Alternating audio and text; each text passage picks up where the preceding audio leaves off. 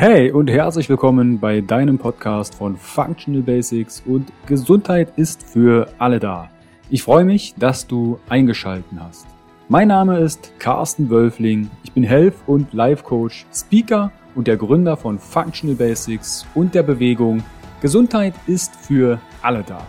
Functional Basics vereint dir die besten und effizientesten Werkzeuge, erprobte Schritte und authentische Experten aus verschiedenen Fach- und Lebensbereichen, sodass du deine Ziele nachhaltig erfolgreich erreichst und das Leben erlebst, was du dir wünschst. Erhalte die richtigen Tools und Impulse und kreiere gemeinsam, entspannt und flexibel Schritt für Schritt deine Basis für mehr natürliche Gesundheit, Entfaltung deiner Persönlichkeit, mehr Bewusstsein und Lebensfülle. Functional Basics ist quasi dein Fundament, um richtig gesund, glücklich alt zu werden. Weitere exklusive Informationen zur Folge findest du in den Show Notes und auf meiner Homepage www.functional-basics.de. Teile den Podcast im Social Media. Warum? Gesundheit ist für alle da. Ich wünsche dir viel Spaß bei dieser Folge. Dein Carsten. Herzlich willkommen wieder beim Interview von Functional Basics und deiner Bewegung. Gesundheit ist für alle da. Heute gehen wir in die Natur. Wie dir die Natur bei deiner gesunden Verdauung hilft. Und dazu habe ich mir die Expertin für ganzheitliche Gesundheit und Kräuterexpertin Larissa Meyer eingeladen. Grüß dich, Larissa. Hallo, Carsten. Ich freue mich echt, dass wir einmal dieses Thema Verdauung und Kräuter zusammenbringen. Weil über diejenigen, die mein, die Interviews von mir kennen und Functional Basics, wir reden auch hier über Kaki und allen drum und dran. Also die sind Stuhl und alles gewohnt. Und, aber das Thema Kräuter haben wir noch nicht wirklich so explizit betrachtet. Bevor wir auf das Thema Verdauung, Kräuter, Natur zu sprechen kommen, du hast ja aufgrund von Morbus Crohn, das was ich aus der Vorgeschichte von dir kenne, dich angefangen mit Verdauung und ganzheitlicher Gesundheit zu beschäftigen. Genau. Kannst du dazu einmal ein bisschen mehr ausholen? Wie bist du denn zu dem ganzen Thema gesunde Verdauung, Kräuterkunde und Co. gekommen? War Morbus Crohn da der ausschlaggebende Punkt und wie war das? Hm, ich glaube, mein Morbus Crohn war nicht der ausschlaggebende Punkt, aber im Nachhinein hat mir das nochmal sehr viel geholfen, weil einfach ja noch mehr Wissen da war, um auch ja, dem Morbus Crohn entgegenzuwirken. Und äh, bei mir war es dann auch so, dass ja, ja lange Zeit der Morbus Crohn gar nicht diagnostiziert war. Und ich erst im Alter von 20 Jahren den diagnostiziert bekam und so auch ja eigentlich nichts dagegen tun konnte. Mhm. Eine Frage ist zum Beispiel auch aus der Community gewesen. Ihr habt immer im Vorfeld die Möglichkeit, in meiner Instagram-Story Fragen zu stellen. Eine Frage ist, was ist eigentlich Morbus Crohn? Genau, Morbus Crohn ist eine ähm, chronisch entzündliche Darmerkrankung, genauso wie Colitis ulcerosa. Nur Colitis ulcerosa betrifft halt nur einen Teil des Darms. Und Morbus Crohn, da ist der ganze Verdauungstrakt betroffen oder kann betroffen sein. Also wirklich vom Mund bis zum After.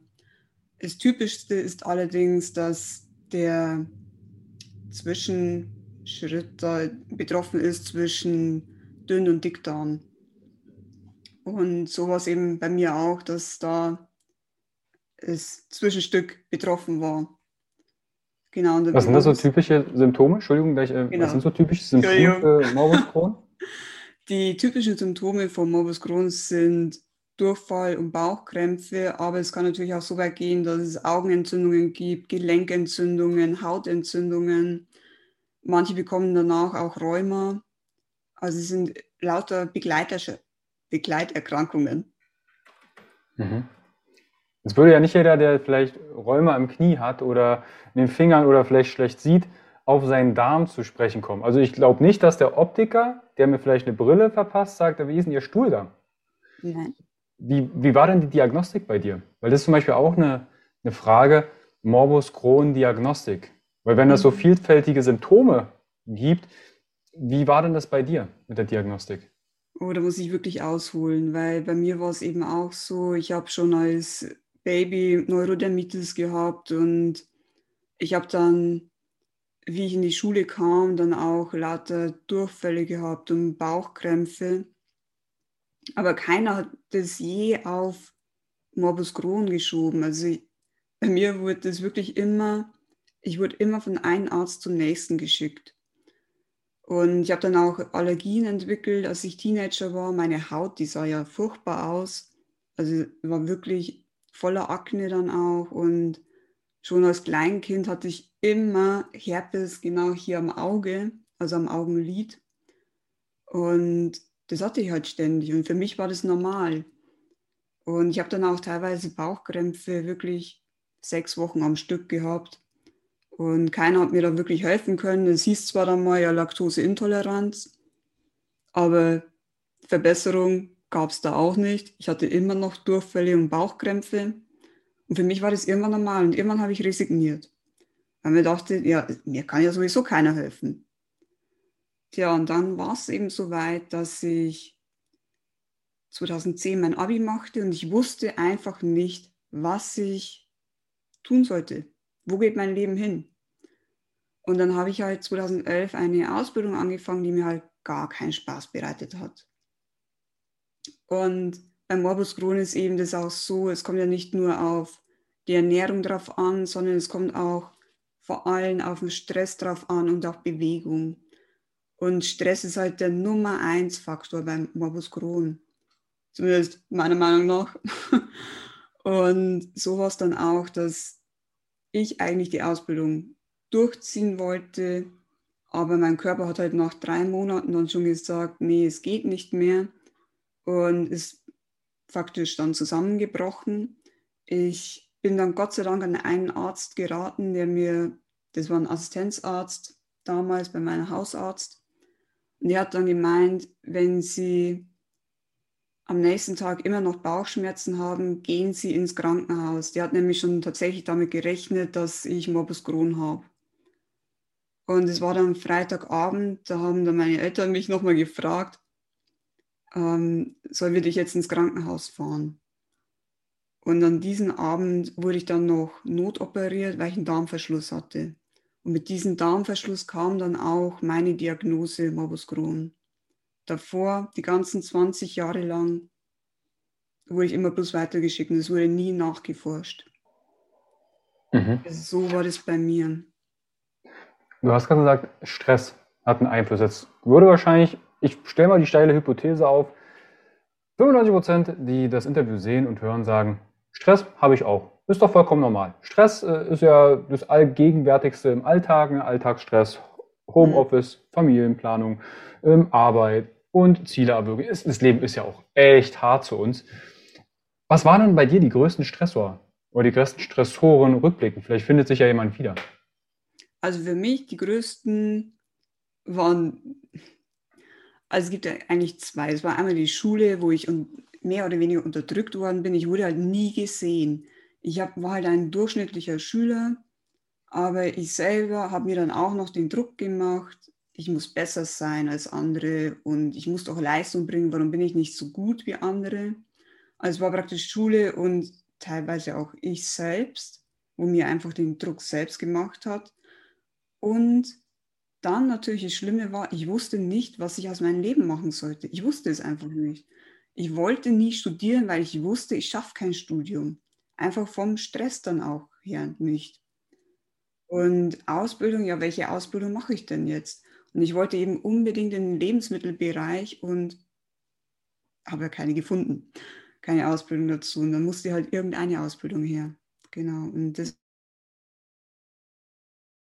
war halt falsche Weg. Ich wäre da einen Weg gegangen, der gar nicht zu mir gepasst hätte. Und das ist eigentlich der Stress gewesen, dass ich sage, das hat, ja, das war einfach nicht mein Weg. Mhm. Was war dann nach der OP dein erster Schritt in Besserung? Du sagst, okay, breche ich jetzt die Ausbildung ab? Oder was war dein erster Schritt? Sag ich, okay, das, jetzt geht's äh, nach vorne. Tatsächlich war es die Ausbildung abbrechen. Ich musste dort nicht mehr hingehen. Und dann Im zweiten Schritt war es tatsächlich, ich habe meine Wunschausbildung bekommen als milchwirtschaftliche Laborantin. Und das war dann wirklich ah, das ist einfach ein Stein vom Herzen, ist mir da gefallen. Also mhm. ich wirklich dann einfach die Ausbildung machen konnte, die ich wirklich wollte. Und ja, so war das damals bei mir. Ja. Mhm. Wenn du jetzt die Ernährung betrachtest, ne, zwischenzeitlich wurde dir ja mal empfohlen, du auf Laktose verzichten, also auf das Milch oder die, das ja. Kohlenhydrat aus der Milch, wenn man es so möchte, wegen Laktasemangel oder Laktoseintoleranz. Was hast du denn im Bereich deiner Ernährung dann für Morbus Crohn verändert? Weil das war zum Beispiel auch eine Frage aus der Community. Wie ernähre ich mich denn, wenn ich jetzt Richtung Morbus Crohn unterwegs bin oder diagnostiziert bin? Also da muss ich auch sagen, es gibt immer kleine Unterschiede. Also da ist jetzt halt nichts, wo man sagt, es gibt eine pauschale Ernährung für jeden.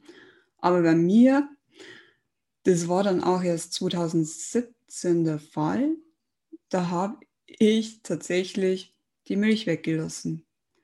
Komplett. Also wirklich, nee, das, das stimmt jetzt nicht. Ich habe es nicht komplett weggelassen. Ich habe nur noch Butter und Hartkäse gegessen. Alles andere habe ich weggelassen. Und innerhalb von ein paar Tagen ist meine Haut auch wesentlich besser geworden. Und das war immer für mich eigentlich das Ausschlaggebende, ähm, dass mein Darm mir auch an meiner Haut zeigt, wie es ihm geht.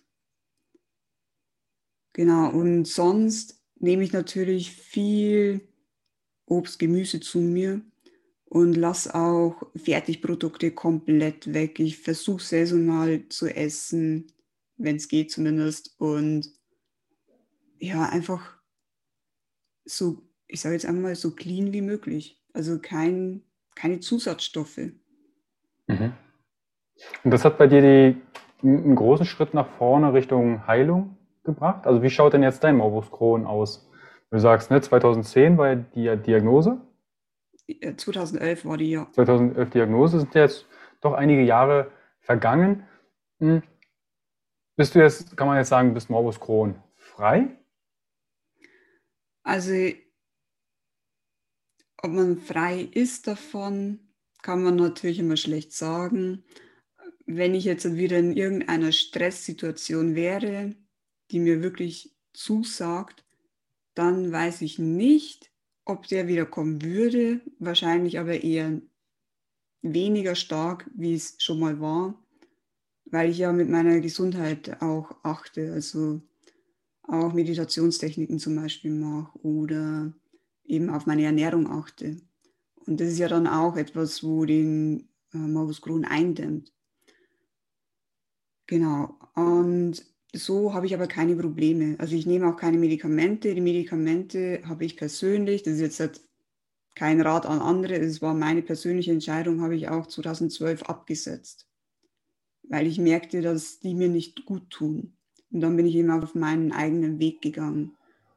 Genau, aber so geht es mir gut. Ich habe keine, also ich bin wirklich beschwerdefrei. Mir geht es wirklich mhm. gut. Um das vielleicht noch ein bisschen zu detaillieren, wie schaut denn bei dir ein klassisches Frühstück oder die erste Mahlzeit aus? Eigentlich darauf, worauf ich Lust habe, aber meistens wird es dann echt Porridge. Mhm.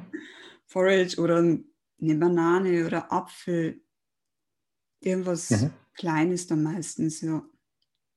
Ah, okay. Wenn es um das Thema Verdauung geht, habe ich im Vorfeld meine Community gefragt, hey, wie schaut es denn aus mit eurer Verdauung? 80 Prozent stimmen für, haben eine gute Verdauung. Und dann habe ich natürlich ein bisschen rumgefragt, ja, wie schaut es denn aus? Neigt ihr eher zu Durchfall oder zu Verstopfung? Das war so tatsächlich 50-50.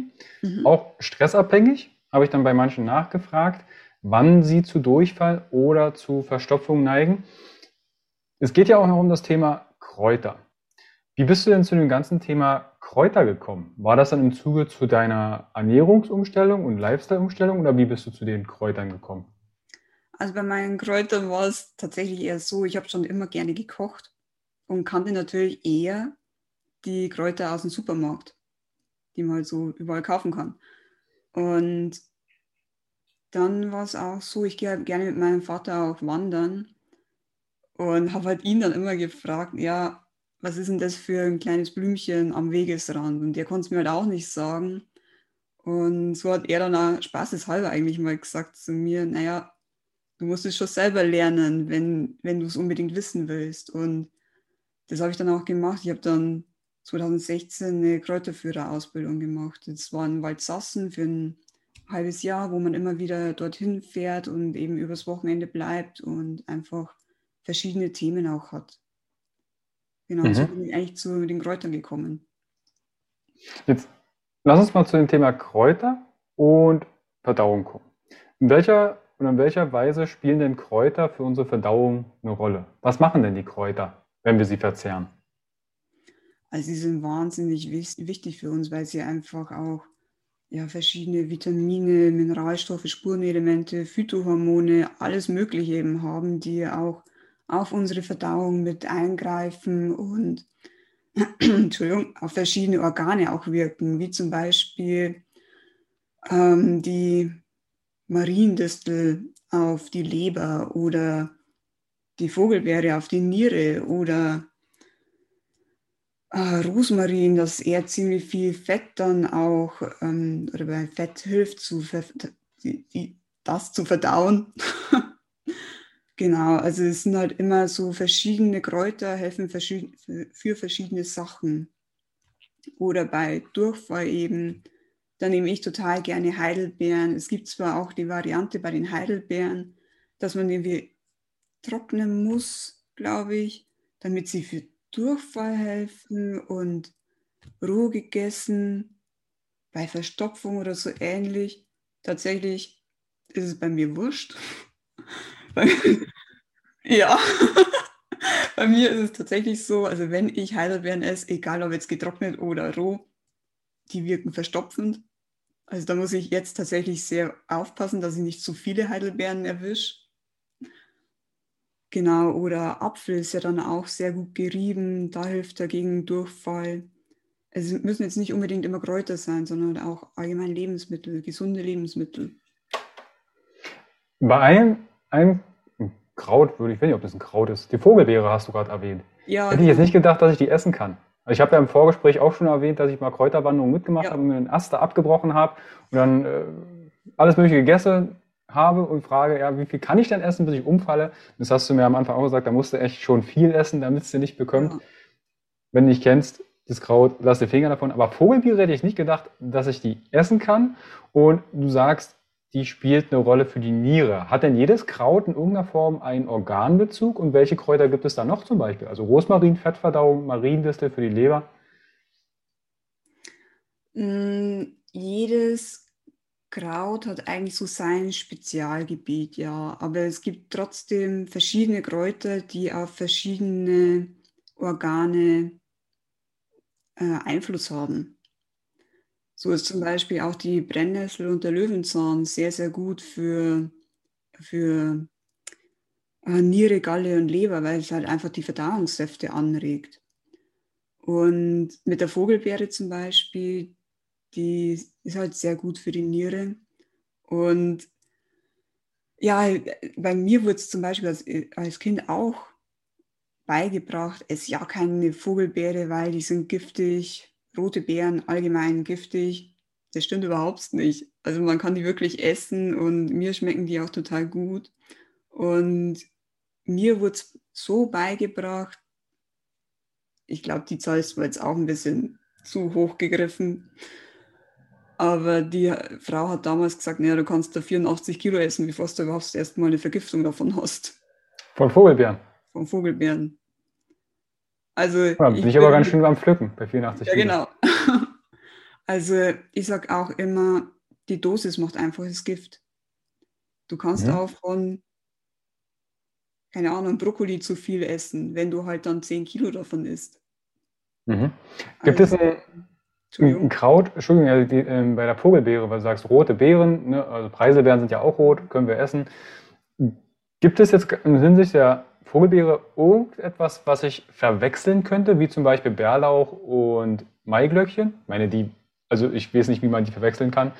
Aber es gibt ja inzwischen welche, die dann, manchmal schmuggelt sich das ja auch zwischen den Bärlauch und dann nimmst du vielleicht einen großen Schwung, guckst nicht hin und hast dann das Maiglöckchen dazwischen. Aber gibt es was, womit ich die Vogelbeere verwechseln könnte? Nicht, dass jemand jetzt direkt das Interview hört währenddessen rote Bären sieht, ah, Vogelbeere. Und das waren seine letzten Bärchen. Und dann gucken die und dann hört er den Podcast, weißt du, das Interview mhm. und denkst, oh, direkt zurückverfolgen. Gibt es irgendwas, womit ich die Vogelbeere verwechseln könnte? Also mir fällt bloß eine einzige Hecke ein oder Busch ein, der auch rote Beeren hat, aber das sind auch einzeln und das ist der Weißdorn. Und der Weißdorn wäre theoretisch wieder fürs Herz sehr gut, für Herz-Kreislauf-System. Na gut, also selbst wenn ich mich vergreife, ist es nicht gleich äh, nicht giftig, sondern mhm. habe ich einen anderen Benefit. Genau, oder der Sanddorn wäre dann, hätte, hätte orange Beeren, aber der wächst zum Beispiel bei uns gar nicht. Ja, vielleicht auch zu einer anderen Jahreszeit? Oder in einem anderen Gelände? Hm. Also der Weißdorn, äh, der Sanddorn wächst in einem ganz anderen Gelände. Mhm. Okay, also haben wir ja schon mal ein, eine Idee, rote Beeren pflücken, essen. Genau. Ich weiß nicht, ob ich das so kausal... Okay, cool, aha. Warum nicht die Tollkirsche? Ja, weil die wirklich giftig ist. Also da bitte noch nicht mal eine einzige Beere davon essen. Ah, also ist das dann, wirkt, wie wirkt es sich dann aus, wenn ich mir jetzt angenommen, ich vergreife mich? Ne, so als Kräuterexpertin wirst du ja vielleicht auch bei Kräuterwanderungen hinweisen, das bitte nicht pflücken, das lassen wir in der Natur stehen. Ja. Könnte vielleicht das letzte sein. Wie äußert sich das denn, wenn ich jetzt zum Beispiel Tollkirche essen würde? Falle ich da direkt tot um? Oder habe ich dann erstmal, direkt übergebe ich mich? Nee, ganz ja. sicher nicht. Also meistens ist es eigentlich so, dass man sich dann irgendwann übergibt oder halt dann Durchfall hat. Aber bis man da wirklich mal tot umfällt, ich glaube, da dauert es dann schon ein bisschen. Aber trotzdem würde ich keine essen. Das ist halt einfach dann eine Lebensmittelvergiftung. Mhm. Ja, also es kommt auch darauf an, wie mein Körper gänzlich vielleicht beschaffen ist, wenn ich vielleicht dann schon lauter Infekte und ganz eigentlich ähm, am Limit äh, gehe und dann die Tollkirsche obendrauf, dann könnte es vielleicht die letzte Tollkirsche gewesen sein. Genau. Eine Frage oder zwei Fragen, die würde ich mal zusammennehmen, ist, du hast ja schon gesagt, ne, manche Kräuter wie zum Beispiel Blaubeeren, getrocknet oder im Normalzustand kann man vielleicht ein bisschen differenzieren bei Verstopfung und bei Durchfall. Welche Kräuter fallen dir denn ein, die bei Verstopfung noch helfen? Die vielleicht der eine oder andere sogar zu Hause in seiner Schublade hat? Genau, das ist eigentlich, sind das eher Samen. Das ist Leinsamen zum Beispiel oder Chiasamen, Flohsamen. Man muss halt dann bloß mit viel Wasser trinken. Mhm. Oder damit man die Verdauung auch wieder anregt, wirklich Bitterkräuter zu sich nehmen, wie eben Beifuß, Schafgarbe, oh, was gibt es denn noch? Brennnessel, Löwenzahn. Löwenzahn finde ich auch, auch die Löwenzahnwurzel. Die kann man ja sogar braten. Die ist, genau. oh, da kriege ich direkt die Gänsehaut. Die ist so bitter, aber irgendwie läuft dann auch alles viel runter. Ja. runter. Für mich ist zum Beispiel der Wermut oder der Beifuß, oh, den bringe ich jetzt ja kaum runter. Wermut? Gibt es da nicht Wermut-Schnaps sogar? Ja, daraus wird es gemacht, ja. Ah. Es liegt also nicht an dem Alkohol, warum einem das dann nicht bekommt, das ist dann vielleicht der Wermut. Mhm. Und, und bei Fair, ähm, bei Fair, nicht bei Durchfall? Gibt es da Kräuter, womit ich äh, arbeiten könnte? Also Kräuter, da würde ich vielleicht zur Beruhigung dann eher was nehmen, dass ich wirklich sage, ja, Fenchel, Anis, Kümmeltee vielleicht, den hat ja mhm. eh jeder zu Hause. Oder halt dann wirklich ein geriebener Apfel, Heidelbeeren, sowas dann, ja. Mhm. Hm. Geriebener Apfel. Ähm, ja, geriebener Apfel. Du hast vorhin schon mal die, die Heidelbeeren, darauf wollte ich eigentlich zu sprechen kommen. Du ja. hast vorhin die Heidelbeeren erwähnt. Dass du sagst, hey, die Heidelbeeren, die spielen auch in deiner Ernährung scheinbar eine wichtige Rolle. Was macht denn. Heidelbeeren so besonders? Eigentlich ziemlich viel. Also sie haben ja ähm, Pektin drin, deswegen ist es für Durchfall sehr gut, allerdings auch Ballaststoff oder sie sind sehr ballaststoffreich. Und deswegen ist es auch sehr gut, die Verdauung damit anzuregen. Und sie haben halt auch sehr, sehr viele Antioxidantien, was natürlich echt super ist, was man halt nicht unter, unterschätzen sollte. Mhm. Wenn du sagst, ähm, Jetzt, jetzt gehe ich in den Laden. Ne, da hast du gesagt, da kennt man ja auch viele Küchenkräuter und Co. Jetzt gibt es da Heidelbeeren. Das sind ja meistens Zuchtbeeren. Also sind drinnen grün, draußen blau. Und ich kenne das noch so aus meiner Kindheit, wenn du Blaubeeren aus dem Wald gegessen hast, dann sollte jeder mal die Zunge zeigen, dann war die richtig dunkellila ja. oder dunkelblau. Wo ist denn der Unterschied zwischen den, ich sag mal, Zuchtbärchen, die blau erscheinen im Supermarkt, zu denen, die jetzt im, im Wald stehen? Also ich würde auch eher immer die vom Wald bevorzugen. Sie schmecken halt einfach auch viel besser. Sie schmecken einfach nach Blaubeeren. Und ähm, die Zuchtbeeren sind ja meistens dann, also nehme ich an, dass sie gespritzt sind. Und sie sind ja einfach hoch gezüchtet und haben natürlich dann dadurch auch nicht mehr diese, diese starken Wirkstoffe drin, als jetzt die Blaubeeren. Das ist ja ganz was anderes, wenn eine Heidelbeere das ganze Jahr einfach mitgemacht hat, mit Frost und mit Schnee und Regen, Sturm, was weiß ich alles. Und einfach natürlich gewachsen ist als eine Beere, die irgendwo in einem Zuchthaus wächst, wo einfach mit Dünger und mit Spritzmitteln nachgeholfen werden, damit eben schöne blaue Beeren rauskommen. Es gibt aber, also das ist jetzt ein Tipp von mir, eingefrorene Wildheidelbeeren. Und die sind wirklich kleine blaue Beeren, so wie man es eigentlich aus dem Wald kennt. Also ich erinnere mich, wenn ich im Konsum, also bei uns hier in Leipzig, da liegen manchmal auch so Bio, ähm, Bio-Blaubeeren.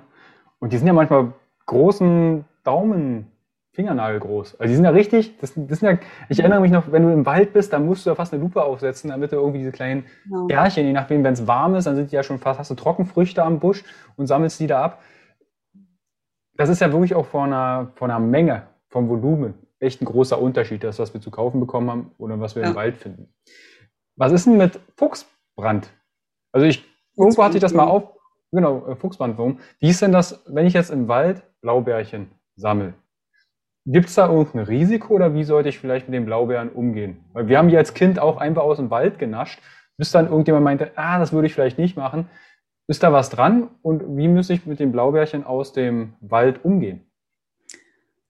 Also am besten ist natürlich immer, dass man es nach dem Pflücken mal wäscht, aber ich muss auch sagen, ich esse die auch einfach vom Strauch weg. Also was ich alles aus dem Wald raus esse, ohne zu waschen, hätte ich den Fuchsbandwurm schon zehnmal gehabt normalerweise. Und der Fuchsbandwurm wird auch nicht beim Essen übertragen, sondern der wird durch die Luft übertragen.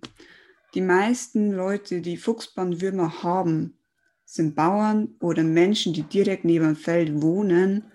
Und wenn es dann natürlich umgeackert wird, staubt es natürlich und so nimmt man dann den Fuchsbandwurm eher ein, als wenn man jetzt in den Wald geht, dort ein Kraut pflückt oder Blaubeeren und einfach mal isst. Mhm. Oh, spannend. Naja, dadurch, dass ja gerade eh alle eine Maske tragen und wahrscheinlich mit Maske in den Wald rennen, ja. ist es auch nicht schlimm, wenn ihr ein bisschen Staub aufwedelt. Aber spannend, wusste ich auch noch nicht, dass der Fuchsbandwurm über die Luft übertragen wird. Ja, genau. Also wusste ich jetzt auch nicht, bevor ich heute nicht diesen Kurs gemacht habe. Mhm. Du hast gerade gesagt, du gehst in den Wald und pflückst da Kräuter, Bärchen und und und. Was pflückst du und was, was kann man denn alles im Wald essen? Weil ich glaube, als ich eine Wald-, eine Wald und Wiesenkultur gemacht habe, war ich überrascht, was ich alles von den Bäumen, vom Boden essen kann und habe mich gefragt, warum gehst du eigentlich auch noch in den Laden, kaufst ja. Salat oder auf den Markt, gehst ja. in den Wald und holst dir alles. Was kann ich denn noch so alles im Wald essen? Dass wir vielleicht dem einen oder anderen Geschmack machen, sagen, ach krass, Wahnsinn, was da für eine Vielfalt ist.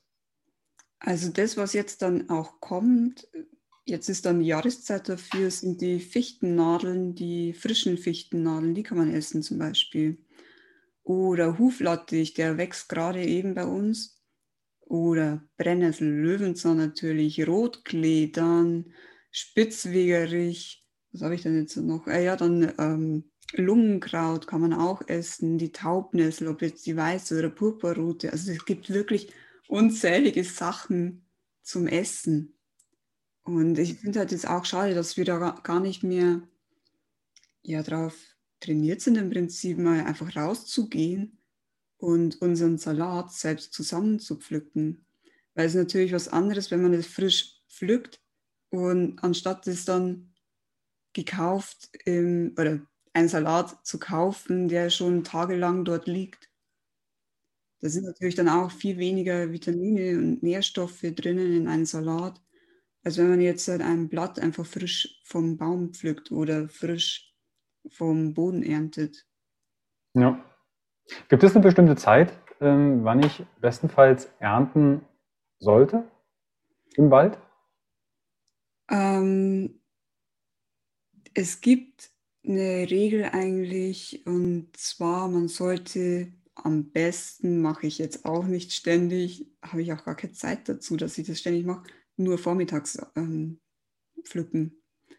Einfach aus dem Grund, weil nämlich da dann die Säfte praktisch von der Pflanze, von der Blume hochsteigen in die Blüte. Und da natürlich dann bis Mittag rum ungefähr die meisten Kräfte in der Pflanze vorhanden sind und dann mit der Sonneneinstrahlung eben immer mehr Wasser verdampft und somit eben auch weniger Nährstoffe wahrscheinlich vorhanden sind und abends geht die ganzen, gehen die ganzen Nährstoffe wieder zurück in die Wurzel oder schließt sich ja die Blüte und so weiter. Und dadurch sollte man eher vormittags ernten. Hm. Und wenn du jetzt, angenommen, du hast vormittags geerntet oder auch Nachmittag, je nachdem, wie die Zeit es zulässt, was machst du jetzt damit? Bereitest du dir dann im Wald oder auf der Wiese direkt die Kräuter schon zu, zu einem Salat? Und was isst du dazu? Oder wie geht es dann weiter? Was kann ich denn mit den ganzen Kräutern jetzt machen? Also entweder man trocknet sie für einen Jahresvorrat, so mache ich zum Beispiel mit einem Huflattich. Das ist nämlich immer für einen Husten immer ganz gut. Oder ähm, man verwendet es sofort als Tee oder man kann so viel eigentlich aus, auch daraus machen. Ich habe zum Beispiel erst Giersch gesammelt und habe den als Spinat gemacht. Also man kann auch einfach eine Quiche machen, Spinat, einen Salat daraus, eine Limonade kann man auch damit einfach ja, zaubern. Also von daher, es gibt so viele Sachen, mit denen man, also was man machen kann mit Kräutern. Mhm. Ähm, wenn also, du sie kräuterst, Entschuldigung, wenn du sie kräuterst, einfach dann in, in Dörrbarat oder gegebenenfalls auf der Wäscheleine aufhängen oder in die Sonne halten?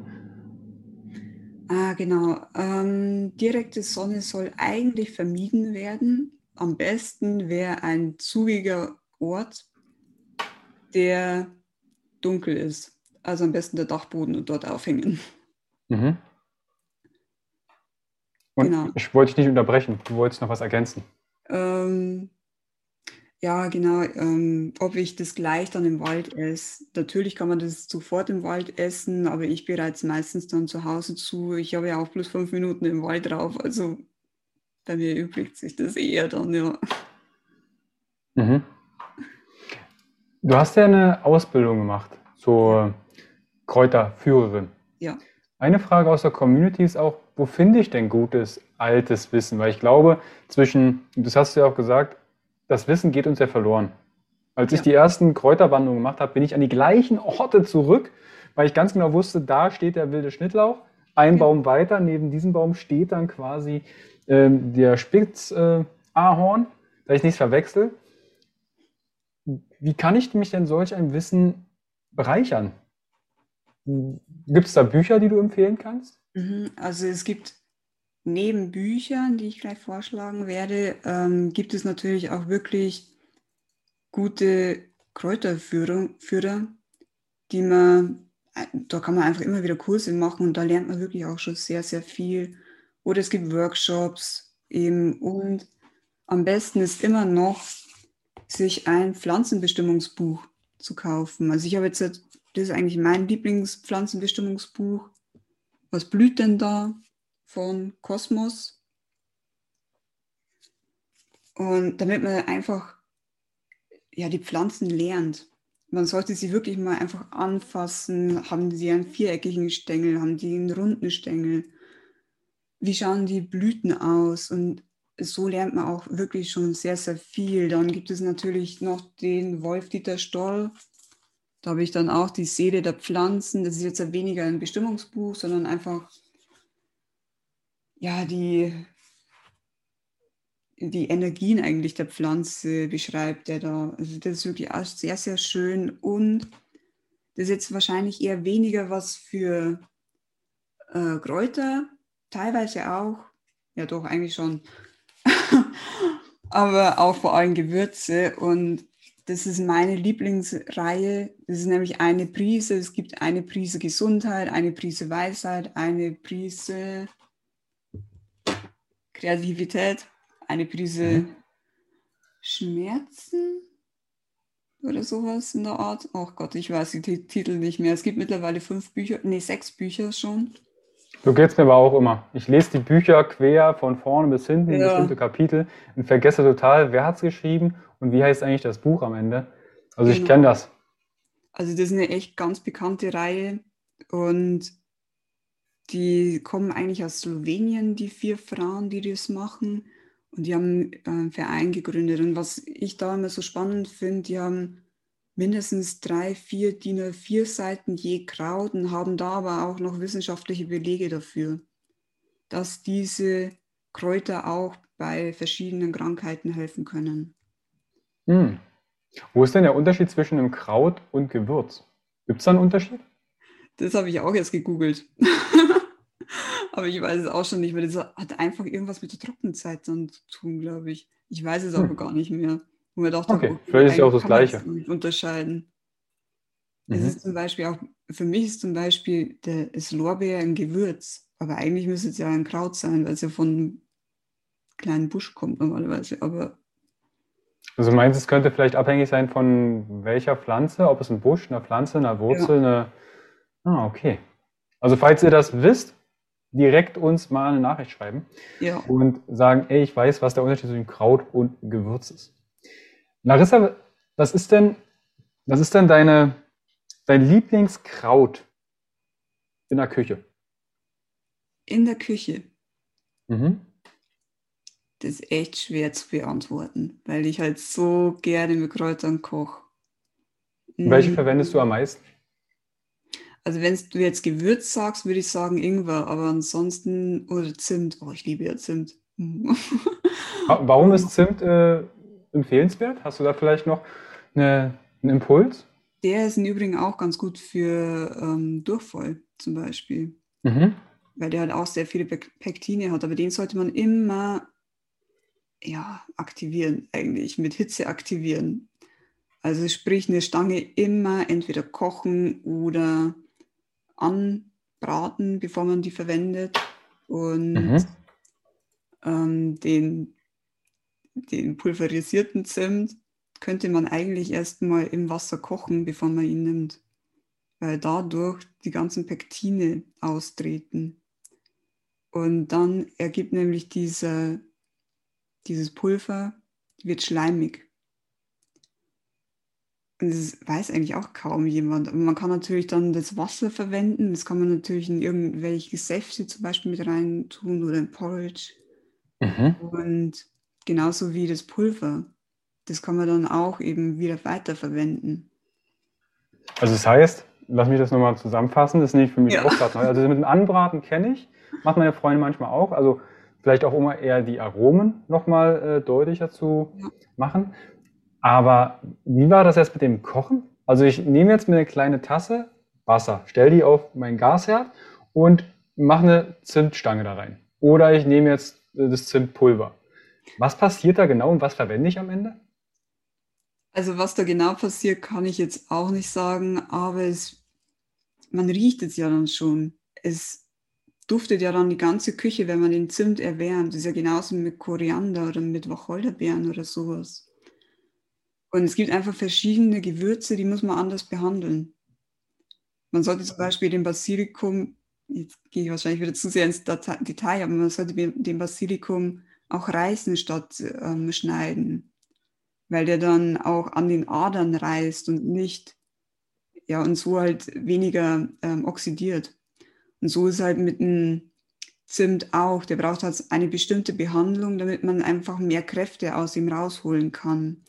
Und Zimt muss einfach erwärmt werden, bevor man ihn nimmt, beziehungsweise man muss nicht, aber man bekommt dann mehr Mehrwert. Zimt raus, ja, mehr Mehrwert. Ja. Mhm.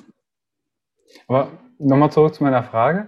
Wenn du den jetzt erwärmst, das Wasser. Ja. Ich nehme jetzt eine Zimtstange, halte sie ins Wasser, mache das Wasser warm. Was verwende ich am Ende davon? Nehme ich dann die Zimtstange und mache die dann klein, also ich raspel die, oder nehme ich das Wasser? Wenn ich jetzt ein Porridge zum Beispiel machen würde, Okay. Gieße ich dann das Wasser an das Porridge oder nehme ich die Zimtstange und mache ans Porridge? Hm, bei der, bei der Zimtstange ist es so, die röstest du an oder beim Glühwein habe ich das eigentlich gemeint zum Beispiel. Da mhm. nimmt man es ja beim Kochen dann. Aber das Pulver, das kann man vorher dann auch kochen im Wasser. Aber nur das Pulver. Also die Zimtstange muss man nicht im Wasser kochen, aber das Pulver.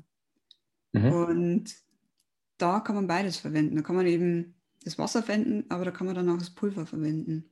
Und man hat ja eigentlich dann mehr davon. Mhm. Weil man dann beides verwenden kann, das Pulver und das Wasser. Spannend. Also das testet das mal. Ich werde das nachher auch gleich mal probieren. In der Hoffnung, dass das Zimt da nicht alle ist. und wenn wir bei Zimt sind, am besten den Ceylon-Zimt kaufen und nicht den Cassia-Zimt. Da werden wir eigentlich auch ganz schön verarscht. Warum? Weil einfach ähm, der Ceylon-Zimt schmeckt viel feiner, viel, ja, einfach feiner, zarter nach Zimt als der Cassia-Zimt. Der Cassia-Zimt ist, ist nicht direkt vom Zimtbaum, es ist eine verschieden, es ist miteinander verwandt, aber es kommt von, einem verschieden, von einer anderen Art von Baum. Und die, der Cassia-Zimt ist, hat eine viel dickere Rinde. Und der Ceylon-Zimt, der zerbricht fast, wenn man den anfasst, weil er so feinblättrig ist. Und halt dadurch halt auch, also der ist halt teurer und schmeckt zarter. Und der Cassia-Zimt, den man im normalen Supermarkt kaufen kann, ist dick, Räuch, äh, hat dicke Räuchchen praktisch und ist halt viel billiger. Und deswegen wird der bei uns in Deutschland eben eher verkauft. Also in den Heimatländern hat man dann eher den Ceylon-Zimt. Mhm. Oh, okay, danke für den Impuls. Werde ich doch direkt mal gucken, was was wir da im Kühlschrank, äh, nicht im Kühlschrank, was wir in den Regalen zu stehen haben. Also bei den Kräutern, gibt es da was zu beachten? Wenn ich jetzt Kräuter, ob ich sie gesammelt habe oder vielleicht in einem Laden kaufe, wie ich sie lagern sollte? Also, wie wir die lagern sollte, eigentlich ganz normal in einem Wasserglas dann. Also so mache ich dann meistens, dass ich, wenn ich wirklich mal, bei uns gibt es nämlich keinen Bärlauch, also den muss ich, ich immer kaufen. Die, mhm wachsen. Kann ich dir in, aus Leipzig hier aus dem Auwald? Gerne. Das ist ein Feld. Oh, das hätte ich auch gerne. Mann.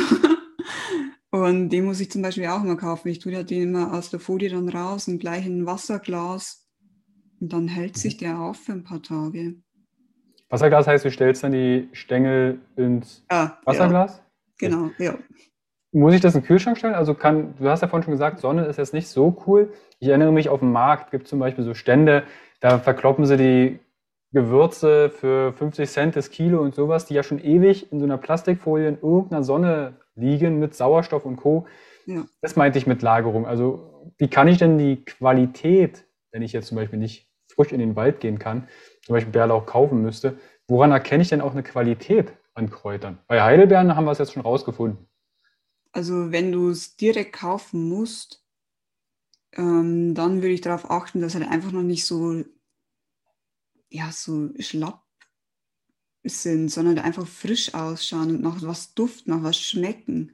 Am besten immer mhm. probieren. Ich bin ja auch Dass wir die ganzen eine... Kräuter aufreißen. Ja. Ich werde berichten, wenn ich auf dem Markt bin. Mhm. Die sind nicht so begeistert dann. Ja, nachdem ich dann die ersten zehn Tüten aufgerissen habe. Das schmeckt ja alles nicht. Ich kaufe woanders. Okay, also Frische ist quasi, dass es noch nach was aussieht. Ja. Bei getrockneten Kräutern hätte ich zu mir vielleicht noch irgendwas Dunkles, also eine dunkle Verpackung und nicht geschützt. Weil das, was wir auf dem Markt oder auch im Supermarkt bekommen, da prasselt halt ständig die Sonne teilweise drauf und Sauerstoff und Co., was ja für die Qualität nicht das, meines Erachtens, das Beste ist. Nee, ist es auch nicht, nee. Also bei mhm. gekauften Kräutern bitte auch eher Biokräuter kaufen. Da vergisst man nämlich auch immer, es sind Pflanzen. Pflanzen werden in der konventionellen Haltung gespritzt. Und was, da, da bin ich jetzt wirklich froh, dass ich eine Ausbildung gemacht habe als milchwirtschaftliche Laborantin. Da wurde mir damals auch gesagt, und ich bin eigentlich von, ah, da hat mir die Sprache verschlagen ähm, Kräuter dürfen bestrahlt werden, bevor sie in den Verkauf kommen. Und das war für mich so, was man dachte, äh, und es muss nicht deklariert sein. Das ist ja das Nächste. Also bitte da wirklich auf Biokräuter, wenn dann achten. Genauso Biokräuter-Tee und keinen konventionellen Tee oder Kräuter eben kaufen. Mhm. Ähm, bestrahlt heißt, was würde der jetzt da gemacht? Also leuchtet der dann nachts? Oder ja, was würde das jetzt bedeuten? also ich hoffe ja wirklich, es ist dann bloß UV-Licht oder so, wo es bestrahlen, aber ich kann es nicht sagen, mit was die da bestrahlen. Das war für mich einfach, ich, ich weiß nicht, für mich war das echt hm. Katastrophe, wie ich das gehört habe. Hm. Ich glaube, da werde ich mich nochmal erkundigen, was mit bestrahlt ist. Ich glaube nicht, dass die jetzt mit einer Bleiweste und einem Strauch ja, ich hoffe nicht, ne? Bärlauch vors Röntgengerät gehen und sagen, so, einmal anschalten, wir ja. müssen Bärlauch verkaufen. Ich könnte mir vorstellen, dass es UV-Licht ist, einfach, also ja. bestimmte UV-Strahlen töten ja auch Bakterien ab. Auch, ja. Ähm, aber auch bin ich vollkommen bei dir, die Qualität siegt dort. Ne? Ja. Ähnlich, ob es beim Zimt ist oder auch bei Bio, frische Kräuter. Bestenfalls ist natürlich, mehr Bio geht nicht, wenn ihr in den Wald geht. Ja. Und auf Fuchs und Fall. Elster Kräuter sammelt. Larissa, wenn jetzt jemand sagt, du, ich habe jetzt hier das Buch durchgelesen oder die Bücher ne, vom, vom Storl, was blüht denn da? Habe ich alles intus? Jetzt gehe ich in den Wald. Boah, ja, kenne ja gar nichts. Versteh, ich verstehe die Welt nicht mehr, ist alles grün, ich könnte eigentlich alles essen und von allem aber auch irgendwie umfallen. Ähm, wie kann ich denn mit dir zusammenarbeiten? Also wie könnte ich denn jetzt sagen, hey, Larissa, ich möchte mehr über Kräuter erfahren. Was hast du denn ähm, im Angebot? Was könntest du denn sagen, hey, geh mal an? Also für Kräuter habe ich dann ein 1 zu 1 Kräutergespräch über Zoom im Moment natürlich, geht ja nicht anders.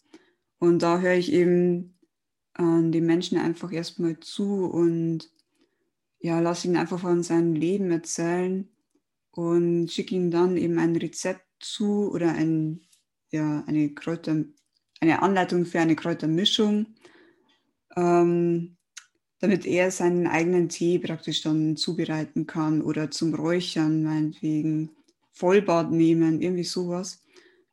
Das Problem ist, ich würde ja gerne einen Tee verkaufen eigentlich, aber das ist mir zu heikel, weil ja Kräuter unter Lebensmittel ähm, zählen und da müsste ich ja dann, bräuchte ich schon wieder eine extra Küche, um das dann alles abzufüllen und das ist dann einfach viel zu viel Aufwand. Deswegen gibt es bloß die Anleitung zum Kräuterrezept, äh, Kräutermischung.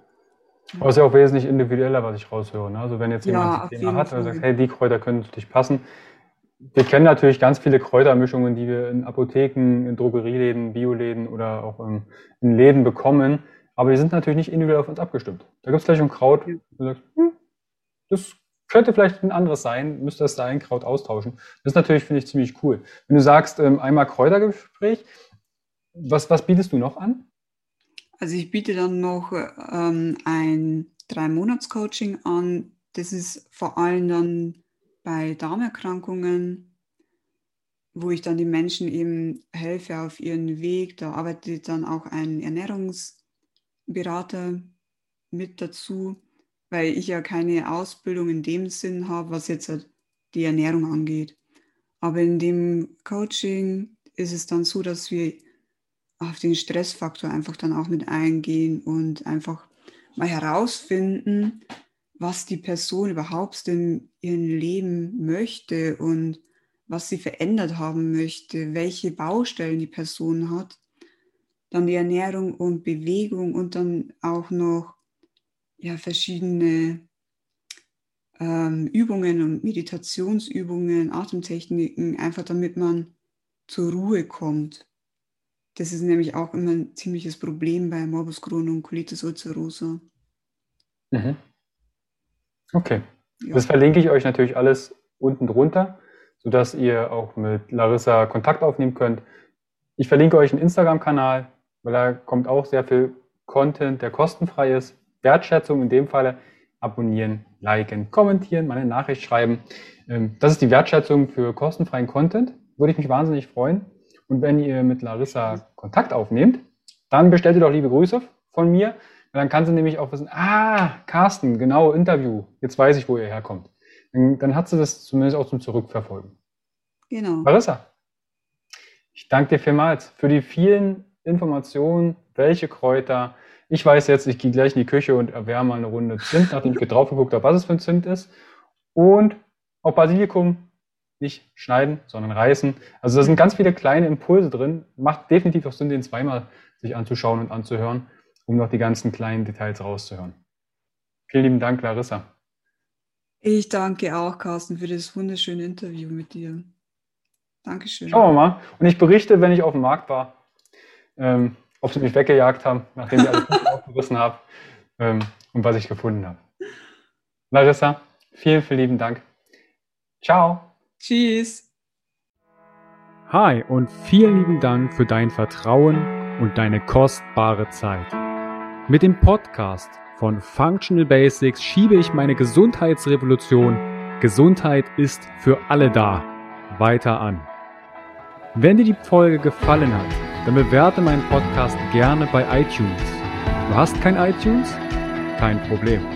Mach einen Screenshot vom Podcast und teile diesen gern in Social Media wie zum Beispiel Instagram und verlinke mich mit functional.basics und nutze den Hashtag Gesundheit ist für alle da. Teile gerne den Podcast und Gesundheit mit deinen Freunden und Bekannten. Warum? Gesundheit ist für alle da. Du hast Anregungen für weitere Folgen oder Fragen? Dann schreibe gern an info at functional-basics.de mit dem Betreff Podcast und ich melde mich sehr gerne bei dir zurück. Du wünschst dir mehr Gesundheit, Lebensqualität und Performance im Beruf und Leben? Dann unterstütze ich dich als Coach sehr gerne. In den Show Notes findest du einen Link, wo du dein kostenfreies Beratungsgespräch mit mir vereinbaren kannst. Du bist Unternehmer, möchtest mehr über die Gesundheit und Performance für deine Mitarbeiter erfahren oder organisierst Events als Speaker und Trainer gestalte ich für dich interaktive und abwechslungsreiche Seminare, Workshops und Vorträge rund um artgerechte Gesundheit und Performance. Du möchtest von zu Hause mehr über deine Functional Basics erfahren? Dann melde dich für meinen Functional Basics Guide an und erhalte noch mehr Einblicke in die Welt natürlicher, der Gesundheit und Performance. Ich wünsche dir einen wundervollen Tag. Dein Carsten.